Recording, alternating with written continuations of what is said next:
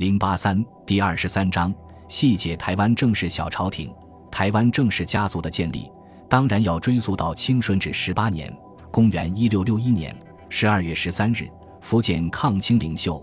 大明国姓爷郑成功率两万水师渡海远征，历经八个月苦战，击败盘踞台湾的荷兰殖民者，令沦陷三十八年的台湾岛重归中华怀抱。其后建大明台湾承天府，建都台南，继续高举反清复明旗帜，接明朝宗室入主台湾，沿用永历皇帝年号，与清朝统治者周旋二十二年。这段不世之功，至今令国人耳熟能详。耳熟能详的史实，却深藏着今天的我们或许已不熟悉的细节。一个细节就是郑氏家族的名分问题。早在清顺治五年。公元一六四八年，故主南明隆武皇帝殉难后，誓师起兵的郑成功接受了南明另一个皇帝永历皇帝赐的威远侯封号，以永历为年号，奉南明永历政权为征朔，成为郑氏家族恪守到底的选择。建制台湾后，即使永历皇帝业已殉难于云南，郑氏家族始终奉永历帝为征朔不变。清政府最终平定台湾的清康熙二十一年。也实为台湾正式政权的大明永历三十七年，所以金庸小说《鹿鼎记》里所谓正式家族为是否尊奉永历帝而与穆王府斗得你死我活的情节，纯属子虚乌有。所谓台湾正式政权，实为南明政权之下的大明台湾省，虽未在立明氏宗室为尊，却依然是大明王朝留在中华大地的最后一条血脉，其性质。始与南宋灭亡时期残留在福建、广东一带的南宋小朝廷无二。世人总把南宋王朝崖山兵败，陆秀夫携南宋末帝跳海殉难的公元一千二百七十九年看作宋朝灭亡的句号，而论及明朝，却把公元一六四四年崇祯殉难眉山作为终结点。至于南明小朝廷乃至台湾正式政权，皆化于明朝历史之外。时至今日，这般的双重标准是否也该公正客观？抛却双重标准，正是名分。所谓郑成功驱和赴台，既非抗击外来侵略这般简单，更非割据自立乃至分裂祖国。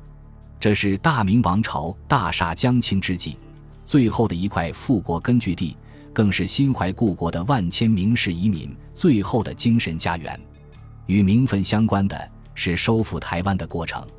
其中的一些艰苦是读正史的人所熟悉的，比如荷兰人防御严密，军力强大，赤欠台湾府两战攻击异常惨烈，久攻不下之际，正是大军出现断粮危险，在漫长的包围之后，方逼的荷兰军整军降服，克坚城，复故土，软硬相济，破服纵横全球的海上马车夫不易。更不易的，还有一些令清朝人尴尬不已，甚至回避不提的历史。就在郑成功清精锐东征台湾之际，意在统一全国的清王朝也频频动作，多次派兵清矫正成功的属地金门、厦门，叛逃清室的施琅、黄武等人，更是甘为前驱，率水师屡屡打劫郑军开往台湾的运输船，企图断绝郑军攻台的运输线。如此趁火打劫。实是让郑成功的攻台大军腹背受敌，在围攻台湾城的最关键战役里，郑军的运粮船遭清军袭扰，部队一度面临断粮局面。郑成功以身作则，减少三餐粮食用度，也不肯向台湾百姓加派征用。正是逆贼的所为，真让正统的我大清汗颜。根据奎一的被遗误的台湾。以及诸多荷兰当时驻东南亚官员的记录笔记，在郑成功收复台湾甚至占领台湾以后，相当长的时间里，荷兰侵略者和南下清军频频勾结，联手打击。荷兰殖民者甚至通过清廷宠信的汤若望等西方传教士的帮助，在清廷高层活动，不仅向清军出售武器、战船，更派水师连续骚扰，配合清军作战。荷兰东印度公司当时的高官菲克尔的记录写得十分明确：鞑靼人、清廷对台湾属于谁的兴趣，远少于对郭姓爷是否还存在的兴趣。号称正统的大清王朝，在这场反侵略里的表现，实在是让人不敢恭维。当时许多明朝忠臣对郑成功的选择颇多指摘，比如抗清名将张煌言指责郑成功舍大救小，得不偿失；顾炎武等明朝遗老也指责说这是以忠义为名，弃君臣大义，行自立乾坤之实。但如果我们把眼光再放远一些，西班牙王室重臣菲利普亲王早在公元一六二二年就向王室谏言，台湾是远东海洋的灯塔。荷兰国会则在公元一六五一年、一六五五年、一六五八年三次追加建造台湾防卫的预算。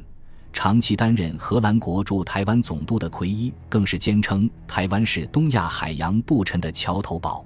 在大航海时代的世界，台湾因其特殊的位置。在东西方贸易中有着举足轻重的地位。所谓宝岛，实至名归。我们不妨可以做这样一个假设：如果没有公元一六六一年的那次渡海东征，郑成功的抗清力量在清王朝的绞杀下迅速覆灭，而闭关锁国的清王朝对开拓万里海疆从未有过兴趣，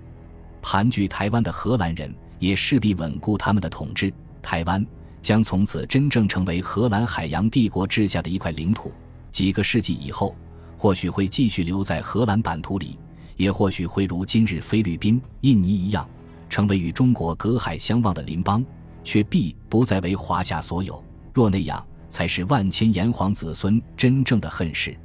如果我们以此来看待郑成功收复台湾的功业，就可以很容易地得出评语：艰苦卓越，功业千秋。